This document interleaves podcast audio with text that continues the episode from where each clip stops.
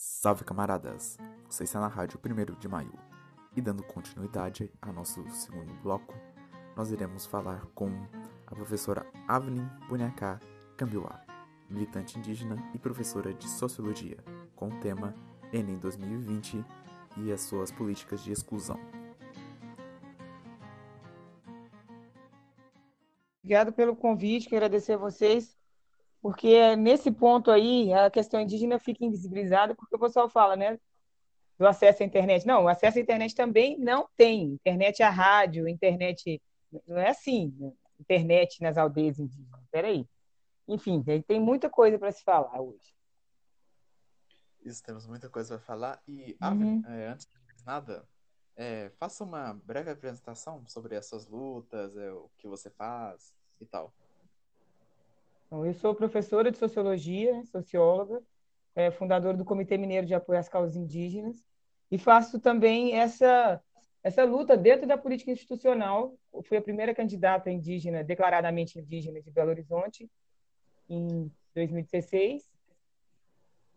E aí trabalho hoje na Gabinetona também, fazendo, trazendo a cultura indígena através do mandato da Bela e da Cida Fala Bela, na Câmara Municipal de Belo Horizonte.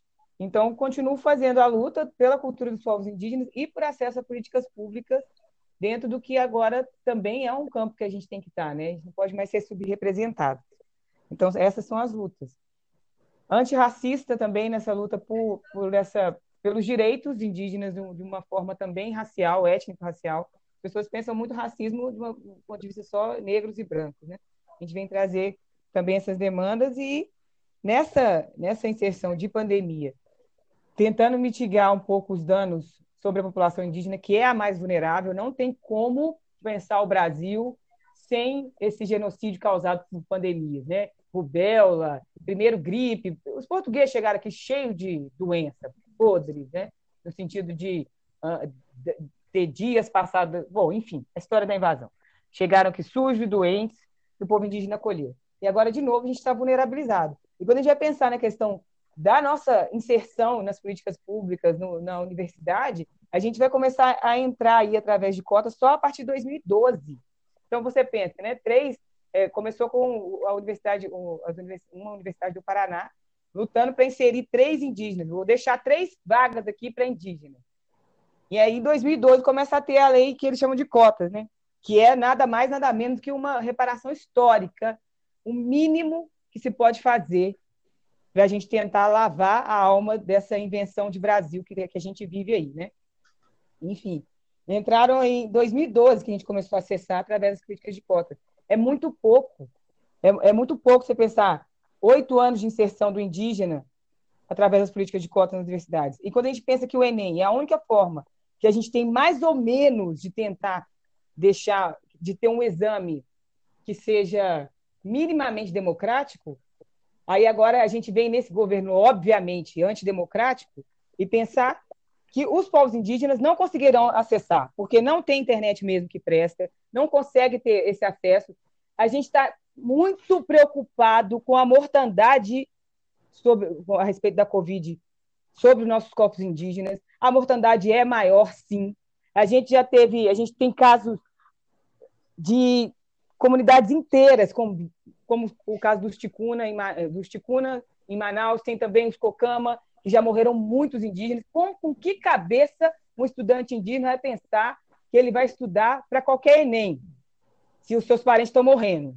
Sabe? Dentro de casa, todo mundo isolado junto, é, a, a saúde indígena é muito precária, e a maioria dos indígenas que estão em contexto urbano não são atendidos também pela Secretaria de Saúde Indígena, que é a CESAI, e nem pela FUNAI. Então, quer dizer, tem uma verba enorme que saiu para a FUNAI, essas cestas básicas essa alimentação não está chegando, então alguém que está pensando ainda na sua alimentação, que está pensando no seu parente que acabou de morrer, de encantar, ele está pensando em Enem? Sério? Que mundo é esse? Aonde que está a cabeça do jovem estudante indígena?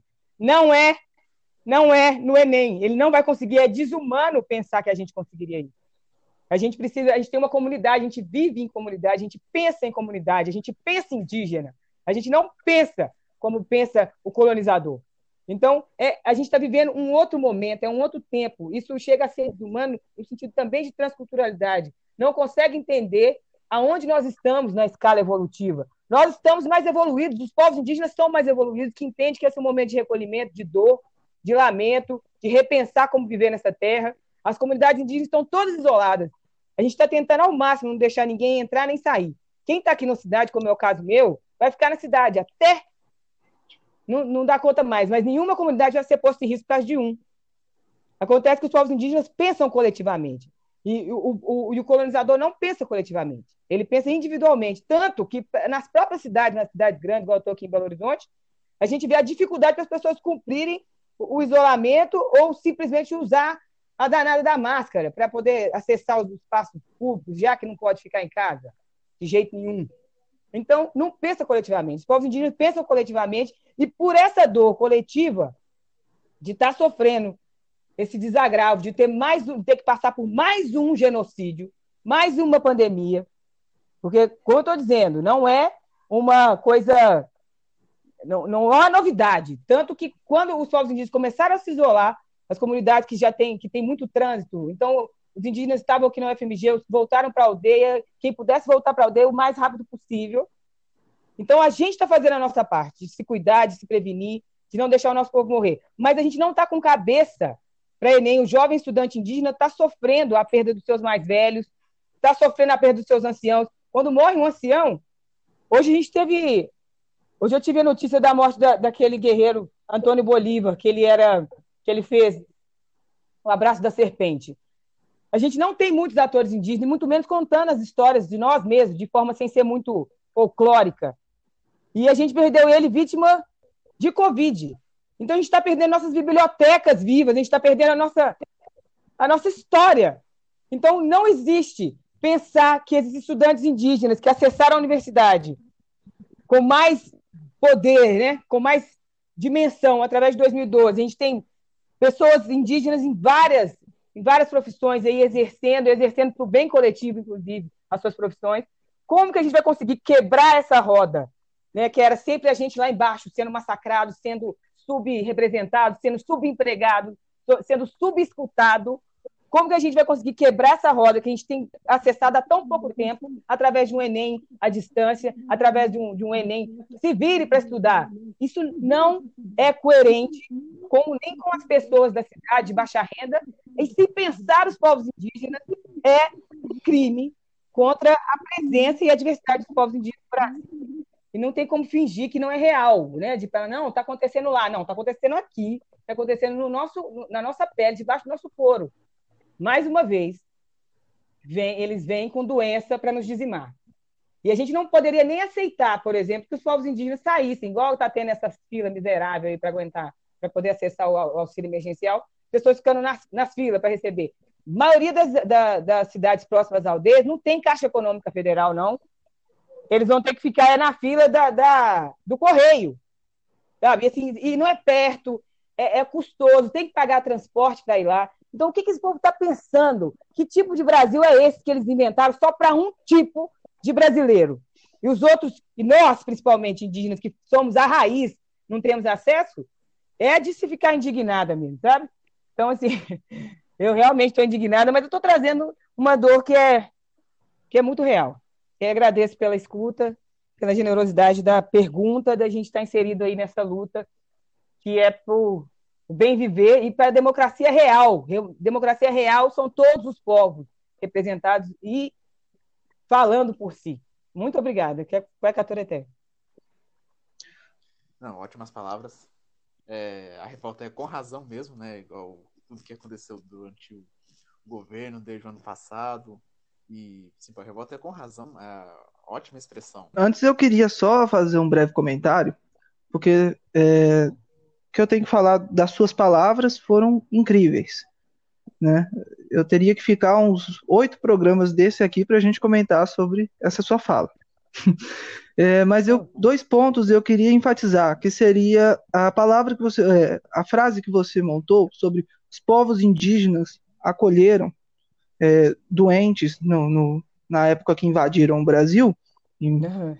e também sobre essa, essa frase final me ressaltou uma pergunta: quem, que brasileiro é esse que eles estão construindo o Brasil? Para qual brasileiro é esse que eles estão uhum. construindo o Brasil? É, não foi bem uma pergunta, mas eu queria só que você ressaltasse esses dois comentários, porque eu acho que eles estão não só muito ligados com o que a gente está passando hoje, mas também é uma história que todos os nossos ouvintes ou ouvintes precisam é, ficar conscientes do que está acontecendo. É, eu acho que quando a gente. Eu vou partir para a última antes da primeira.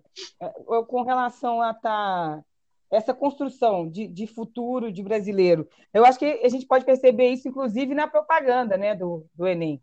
Você vê ali um, pessoas brancas, cara de classe média, o único negro é com aquela cara de negro escovado, de que ele é negro, mas ele está numa escola particular. Então, você não vê, inclusive, eles não tiveram coragem de colocar uma, uma representação de um povo indígena ali na propaganda. Né? Não tem. Você tem aí tem a menina, tem o, o, o rapaz negro, enfim, outro rapazinho no começo, mas eles não, ele não tem, é um país sem diversidade que eles querem construir. É um país que não conhece as suas raízes, seus saberes. É um país elitizado, porque a gente vê naquelas propagandas uma juventude elitizada, que não corresponde à nossa realidade, não corresponde à nossa realidade de povos diversos, etnicamente falando, não condiz à nossa realidade de periferias, de indígenas na favela, nós indígenas que moramos na cidade, moramos nas periferias, é um outro recorte ainda. A gente não pensa a comunidade LGBTIQ+, você não pensa nenhum recorte a não ser essa coisa elitista, heteronormativa mesmo, é clichê, é clichê, porra, mas é o clichê que eles gostam. É o clichê que eles sempre fazem. E vão sempre excluir de um futuro o que parecia ser algum lampejo de lucidez nessa invenção de Brasil, que tem recuado mais de 300 anos na, na sua história. Então, é uma construção do Brasil, um Brasil de porcelanato, um Brasil que só existe na casa do patrão. Não é, não é o nosso Brasil, é um Brasil de realmente de perpetuar os indígenas sendo escravizados, analfabetos, incapazes de assumir suas próprias vidas, e os negros sendo sempre serviçais. É assim que é o Brasil que eles estão desenhando através desse Enem de 2020. E sobre essa. O que mais você perguntou? É, você tinha comentado sobre que os povos indígenas acolheram os doentes é, quando na invasão ao Brasil, né? Na, na invasão de Portugal ah, ao Brasil. É, é porque tem esse mito de que foi um descobrimento, né? Olha, nossa, Portugal, o mito do conquistador. A gente entende, e a gente, enquanto povos indígenas, a gente entende que foi uma invasão, mas a maioria dos brasileiros, os livros de história ensinam que foi descobrimento. E lá em Portugal, eles contam como se fosse realmente um descobrimento, né? Então, e é só que a gente sabe que esses caras, eles chegaram aqui, não chegaram naquelas imensas caravelas, porque não conseguia chegar no Mar Revolto, eles tiveram que parar num porto antes, né? As cartas de caminho provam isso. E eles chegaram aqui em pequenas canoas, doentes, passaram meses em alto mar, sem se alimentar direito, cheio de escorbuto, cheio de podreira, né? Vamos ser bem honestos, sem saber se alimentar nessa terra, sem saber andar nessa terra, com sede, sem saber achar comida, e foram recebidos por nós, povos indígenas. Nós os recebemos, nós dizemos o de comer, o de beber. Vários povos, inclusive, como a gente já tinha costume de receber outros, outros povos aqui, os portugueses não foram o primeiro a chegar na costa brasileira. A gente sempre teve contato com povos de outras ilhas, de outros, de outros lugares. Eles não eram, olha, essa grandiosidade assim. Só que os outros povos sabiam negociar, sabiam fazer trocas e voltar aos seus territórios ou não, ficavam por aí. Mas os invasores, não, é, é essa sina né, de ser invasor e colonizador sempre, que é esse lugar que, que eles querem colocar os jovens, né? que é colocar os povos de outros povos, os jovens de outros povos sempre numa posição de subalternidade e colocar essa invenção de jovem brasileiro aí, desse Enem 2020. Então, a gente recebeu eles aqui, a gente os alimentou, e eles, ao invés de saber conviver conosco, no sentido de dividir o território, começaram a nos matar, a nos adoecer, a nos explorar, a nos escravizar, e chegou um ponto que, na, nos anos de 1910, tiveram que criar né, um, uma forma de parar de matar índio, porque a gente ia ser totalmente exterminado. E aí, quando eles. É que, que surge antes da FUNAI, a, antes da Fundação Nacional do Índio, que eles têm o. Ah, esqueci o nome daquele merda. Bom, era, enfim, era, era outra Fundação Nacional do Índio, era outra FUNAI, só que SPI, Serviço de Proteção ao Índio, que era para poder dar uma parada nessas mortandades porque ia acabar a raça indígena, a história conta assim, ia acabar a raça indígena no Brasil. E começaram a enfiar um monte de colônias, principalmente no Mato Grosso, nas regiões mais centrais, no norte também, no nordeste, os colonos começaram a roubar, estuprar mulheres indígenas, inclusive até influenciavam, né, se caçasse, se pegasse no laço essas mulheres, dando uma ideia de que teria uma continuidade também para a raça dos povos indígenas. Não é, porque a gente sabe muito bem que filho de branco com indígena, ele é, tem essa pressão social para ele ser criado como branco, né? E ele não é totalmente aceito na comunidade indígena, porque é mestiço, e também não é totalmente aceito pela comunidade branca. Agora a gente sabe que quando ele tem passabilidade branca, a sociedade branca aceita bem. Agora, se ele tiver passabilidade negra, aí não aceita, não. Enfim, são muitas questões. Mas é isso. Esse, essa invenção de Brasil que fizeram aí não vai ser possível, porque a gente tem uma juventude que ela é inteligente, ela está nas periferias, está nas aldeias, está nas quebradas, mas ela é uma juventude muito guerreira. Eu tenho certeza que se tiver que lutar, a gente vai lutar até o fim. Porque se vai manter, se a gente quer manter essa luta do Enem, que já tem 20 anos, a gente vai ter que manter até o final. E vai ser agora que a gente vai ter que convocar nossos, nossos guerreiros jovens de todos os povos, de todas as etnias, para que a gente possa. Seja a forma de protestar, é o que? É, é na internet? É fazendo que o site, sei lá, congestionar? O que, que a gente pode fazer para que esse Enem 2020 não aconteça esse ano, ou não aconteça dessa forma? O que, que a gente pode fazer? A minha ideia é o seguinte: a minha sugestão é que não aconteça mesmo. Não, não, sei o que, que vai acontecer aqui para frente, mas deixar com que a gente tenha esses tipos de preocupações depois. Esse momento, os jovens têm que estar preocupados com os seus mais velhos, têm que estar preocupados consigo mesmo, têm que estar preocupados em, em se fortalecer.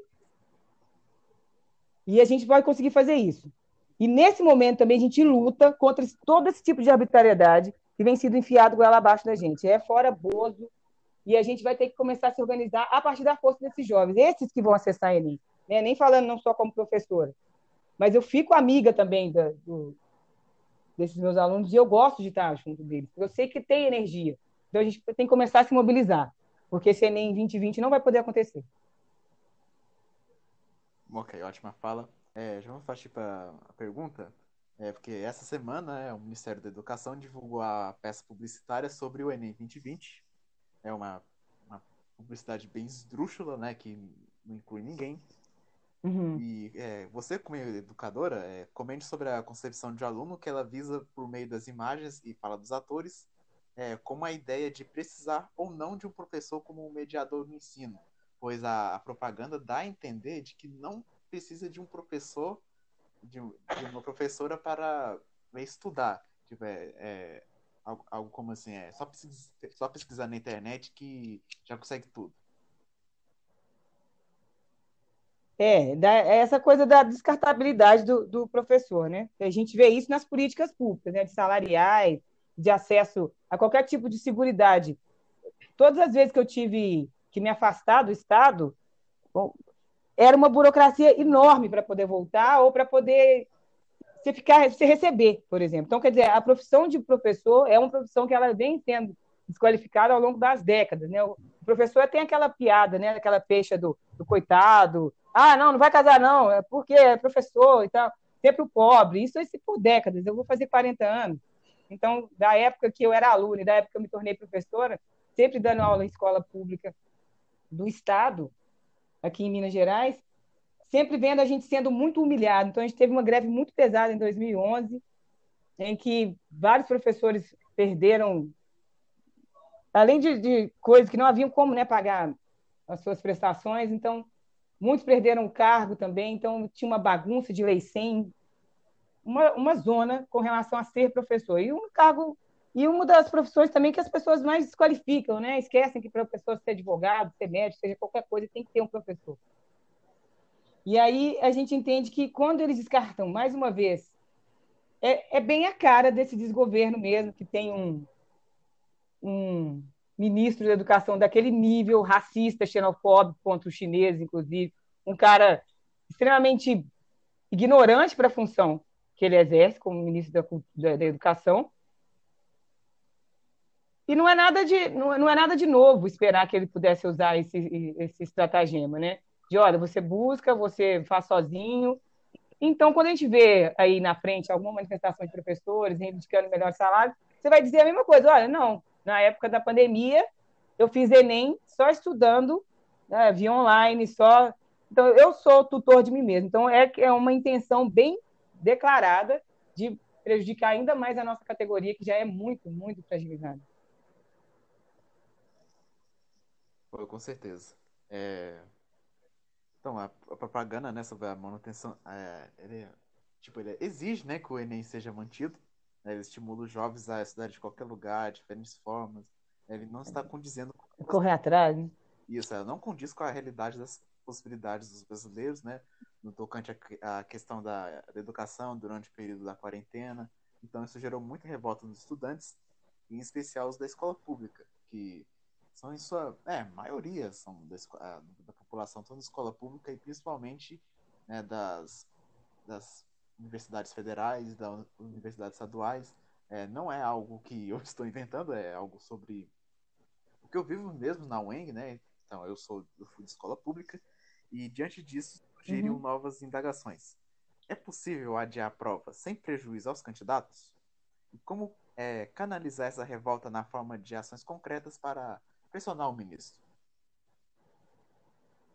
É, eu acho que a gente, além de pressionar o ministro, a gente tem que pressionar é por toda a queda desse desgoverno, né? Porque a gente está muito, muito encrencado com esse desgoverno. Então, a gente consegue canalizar essa revolta para uma organização social mesmo. A, a todas as, as, organizações de estudantes do Brasil precisam se unir, precisam fazer a, a, os seus as suas divulgações, precisam se colocar na linha de frente, porque eles vão, essas organizações de estudantes indígenas do Brasil, os, os próprios os próprios DCEs, todos têm que se organizar para poder chamar a população para a luta. Os jovens da periferia, normalmente, os que estão no ensino médio, estão ficando muitos dias, estão ficando, não só os da periferia, na cidade inteira, mas na periferia eles não, não se dedicam, não conseguem al alcançar muito esses lugares de tomada de decisão. Então, vai ter que estimular mesmo. Então, quem tem acesso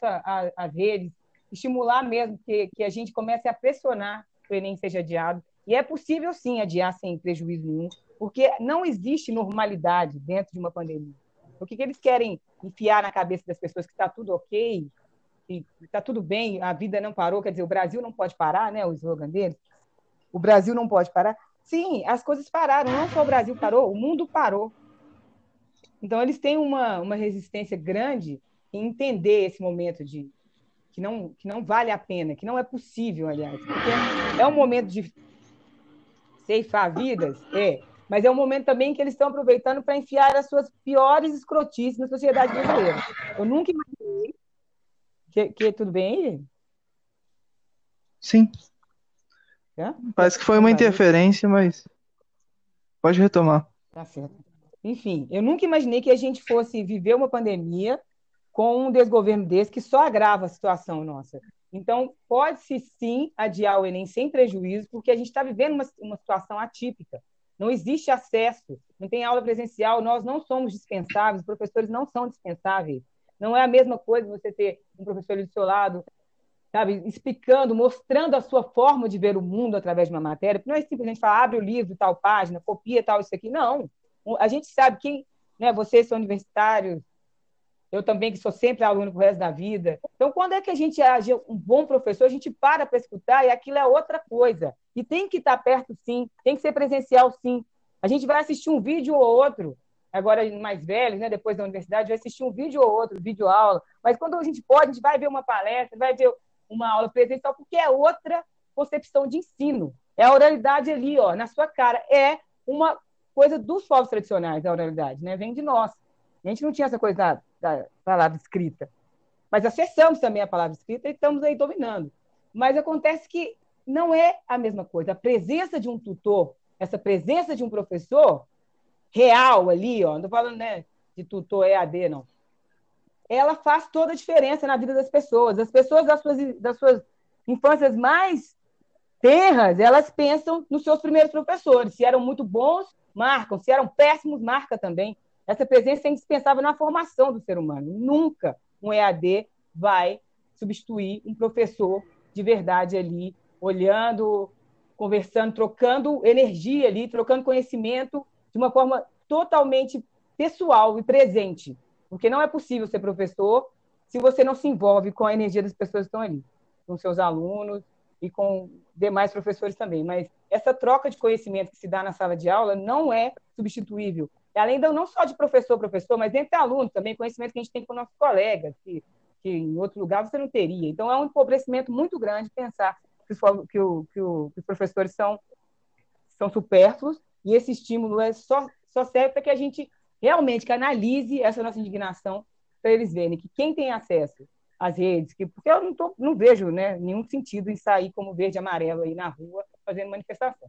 Então, seria pela internet mesmo, seria uma pressão, e pressão também internacional. Mostrar para o mundo o que está sendo feito aqui. Os povos indígenas têm feito pressão internacional, a gente tem acessado, inclusive, artistas, pessoas famosas no mundo, para poder ver se olha para cá.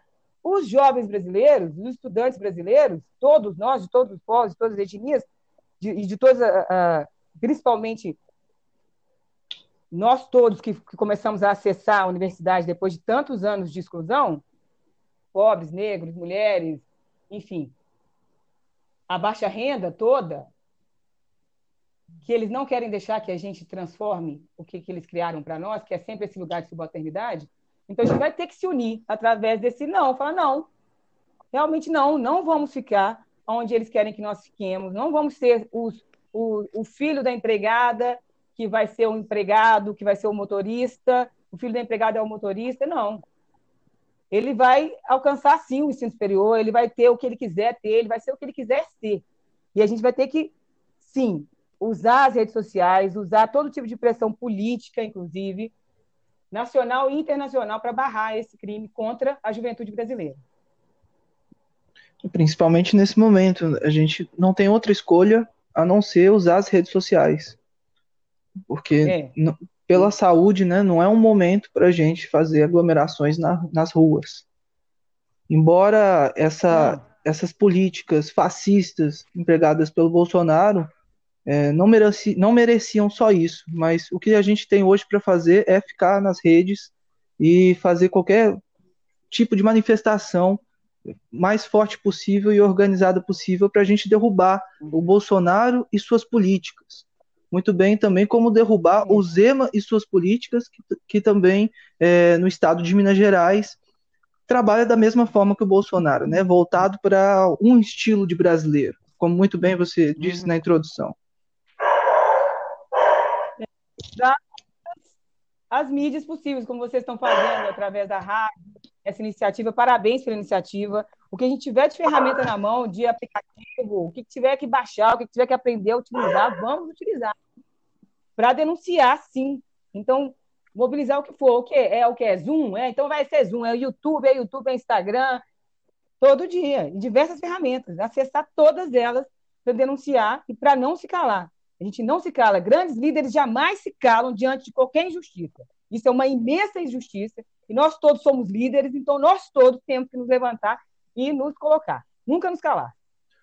Muito bem. O, o nosso lema que a gente usa aqui na Rádio 1 de Maio, para ocupar esse espaço de podcast, esse, esse espaço de, de informações via áudio que ocorre pela internet, é o mesmo lema da Internacional dos Trabalhadores de 1864, que o lema era que a emancipação né, da classe trabalhadora, dos trabalhadores, dos povos é, que, sofrem com as repressões serão vindas pelo, por eles mesmos.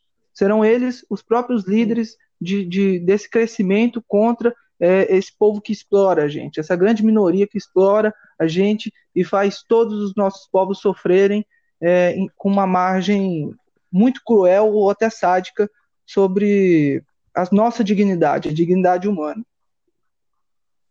Sim, é revolução virar de nós, né? Virar da mãe terra, virar dos filhos da mãe terra, virar das mães, virar do ventre, virar de quem nunca foi tido como relevante né, na existência. É, é, nós que vamos construir essa revolução. É, virar de todas as mães. Com certeza. É... Uhum. Não, é... Eu vou falar meu nome então para você. Eu consigo... Avelin Buniacá Cambiuá. Avelin Buiacaco Buni, Buni, Buniacá. Buniacá. Avelin Buniacá. Buniacá. Cambiuá. Cambiuá. Isso. E tem algum significado? É uma Avelin nascida de Deus. Buniacá é um apelido, né? De que eu era muito careca, parecia boneca, e boneca, Buniacá, e acabou virando Buniacá. Cambiuá é o nome da etnia, Cambiuá. Muito bom. É, a gente queria reservar um espaço aqui para você depois vir dar um pouquinho da sua aula de letramento racial. Sim, é essa aula que a gente faz de alfabetização antirracista, né, de letramento racial, e a gente traz as demandas dos povos indígenas contadas por nós mesmos, né? De novo esse protagonismo, né, dos próprios povos. Então, a gente contar de como, de do que realmente é a cultura dos povos indígenas, sair desse lugar folclórico, né, mítico, de que a gente não tem que a gente não tem uma cosmovisão, que a gente não tem, sabe, criação, que a gente não tem filosofia, que a gente não tem história, que a gente não tem ciência. Nós temos muita ciência. Então, o letramento racial ele traz essa perspectiva do indígena enquanto criador de saberes, né? enquanto multiplicador de saberes também. Bom, então, ok. É, Avelin, é, você pode deixar-nos uma mensagem de esperança? Que apesar do momento ser bem devastador, hum. bem. É, não apenas pela, pela pandemia, mas também pela situação atual do governo, é, temos um pouquinho de esperança. Fora, Isso, uhum. fora Bolsonaro. E, bom, apesar de, né, de tudo que está acontecendo, nós ainda temos um pouco de esperança. Você pode nos deixar, deixar uma mensagem? É. Sim, eu acho que eu, o apesar de já diz tudo, né? E a gente precisa falar de esperança mesmo. A gente, não, a gente sabe bem, nós que estamos mais né, engajados, estamos né, procurando se, se instrumentalizar para a luta. A gente sabe que é necessário estar atento, é necessário saber, ter informação Sim, mas é necessário ter esperança, porque não tem como você ficar carregado só das informações e só do peso que uma notícia traz a outra traz. A gente está no estado caótico, sim. A gente está muito, muito fragilizado por esse desgoverno, a gente está muito fragilizado pela pandemia também. Então, a gente tem que entender que agora é hora de a gente se pegar com aquilo que a gente tem de mais sagrado, que é a nossa ancestralidade. As nossas raízes de espiritualidade indígena são muito necessárias. A fé que cada um tenha, que se fortaleça enquanto ser humano. A gente precisa usar esse momento de dor para ressignificar assim. Quem não está sentindo dor nesse momento está com algum problema. Ou a pessoa não entendeu o contexto, não está entendendo a realidade, ou está endurecido para a vida. Então, quem está sofrendo, aproveitar, pegar essa dor, a gente conseguir fazer com que ela, através de meditação, seja através de escrita, seja através do, de áudio, de podcast, seja através de música, fazer com que essa dor se transforme em revolução. A gente sabe que em vários momentos em que a humanidade passou por grandes crises, também surgiram grandes respostas e, e a, gente, a gente teve muita opção para ser melhor. Né? Nas grandes guerras, nas epidemias que já aconteceram no mundo, e principalmente falando enquanto mulher indígena, quando a gente começa a sofrer muito ataque, é daí que a gente vai buscar a nossa força maior. Porque se tem um povo que é resistente nesse mundo, são os povos originários do mundo povos originários do Brasil, os povos originários da China, do Japão, da África, os povos originários, os nossos irmãos indígenas da América do Norte, América Central, das ilhas, da, da própria Austrália, todos os povos indígenas, os povos originários são a resistência. Então é hora de se voltar, para voltar para olhar como a gente se organiza, como a gente olha o mundo, para ter força para sair. E a gente vai sair. É claro que a ideia deles é que saiam apenas alguns. Isso é um plano de governo, né? alguns saiam da pandemia, outros não saiam da, pandemia. Da pandemia. Inclusive, é, isso é, é racial, é, é, é, social também. São os nossos jovens que querem acessar melhores, melhores condições de vida através da, do, do, do diploma. Enfim, esse projeto de que alguns não saiam da pandemia é o que a gente vai falar que não.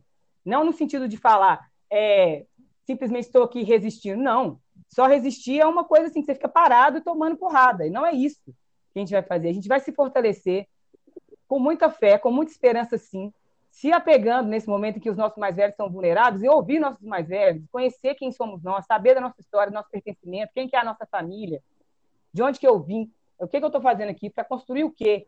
Esse momento o pessoal acha, né, ah, uma autorreflexão, o pessoal fala muito de interiorização, sim, mas essa interiorização ela tem que, ela tem que desencadear, desencadear-se em algo maior, em algo externo. E é isso que a gente vai fazer. É se voltar para a nossa espiritualidade, para a nossa ancestralidade e saber que a gente não vai ficar para trás nessa pandemia, porque assim eles quiseram, porque assim as políticas públicas estão fazendo com que o mais pobre morra, que o mais pobre não tenha acesso à alimentação, que o mais pobre tenha que trabalhar na rua sim e se expor, e pegue logo o Covid e vá precisar de um, de um leito de CTI e não vai ter acesso. Então, é essa política de extermínio né, através da pandemia que a gente vai ter que dizer, olha, enquanto vocês vêm com a morte, a gente vem com a vida. Enquanto vocês vêm querer dizer que a gente não vai acessar, nós dizemos sim, nós vamos acessar. Nós não estamos simplesmente para segurá-los, nós estamos para fazer com que a onda passe por cima deles. E nós vamos vencer sim. Eu venho de uma ancestralidade de 520 anos de vitórias, porque se a gente existe uma voz indígena falando, se existe um pajé ainda rezando nas aldeias, se existe a arte indígena ainda sendo produzida, se existe um cocar, é porque a gente está vivo. Então, que o povo brasileiro aprenda conosco, que nós vamos viver. Nós vamos viver mais do que os planos de, de, de morte que fizeram para nós. Então, que a gente fique forte, que a gente fique bem, que a gente se permita chorar na hora que tiver que chorar, que a gente se permita sentir, porque, tem que, porque realmente é um momento de dor. Se você não está sentindo dor, é porque você está anestesiado. Então, precisa. Aí que você precisa se conhecer mais ainda. Por que, que você está anestesiado no momento que o mundo chora, no momento que as pessoas, que as famílias indígenas estão de luto, que as famílias mais pobres estão com medo de não ter o que comer. Na hora que você vê a, a, o, o governo rindo da cara das pessoas, humilhando propositalmente. Então, se você não está sentindo essa dor, você precisa mesmo de um tratamento, você precisa mesmo se cuidar, você precisa de um terapeuta. Agora, se você está sentindo dor, você está certo. Você tem que sentir dor mesmo. Vai pegar essa dor, e essa dor, sim, ser, ser transformada em raiva, sim, em revolta, sim. Mas esperança de que essa dor também pode manter a gente vivo. Porque a vida é feita de momentos ruins, mas é, é feito principalmente de como a gente age com relação a esses momentos ruins. A gente vai falar, ah, não, está tudo bem. Não está tudo bem. A gente não está dizendo que tá, não está tudo por de está muito ruim. A gente vai encarar esse momento como um momento ruim, sim, mas um momento também como um trampolim, que a gente vai decidir como é que a gente vai sair dessa situação. Ou a gente vai sair cumprindo o plano de genocídio deles, ou a gente vai sair dando a volta por cima, nos negando a cumprir esse plano. E pelo contrário, não só e, e mais ainda, não, não pelo contrário, é, além de não cumprir o plano deles de genocídio, além de viver quando eles nos decretam a morte, nós insistimos em viver nós insistimos também em viver bem. Nós, nós insistimos pelo bem viver. Nós não queremos ser subempregado, nós não queremos ser subrepresentado. E eu acho que essa força que vem da dor é capaz, sim, de transformar a nossa realidade daqui então, para é, frente. Muito obrigado pela sua participação. É, ótima, né? Uma, é, é, uma pessoa de luta, é, não apenas pelas causas sociais, mas também pela educação. E agradeço pela sua participação no nosso podcast 1 de maio.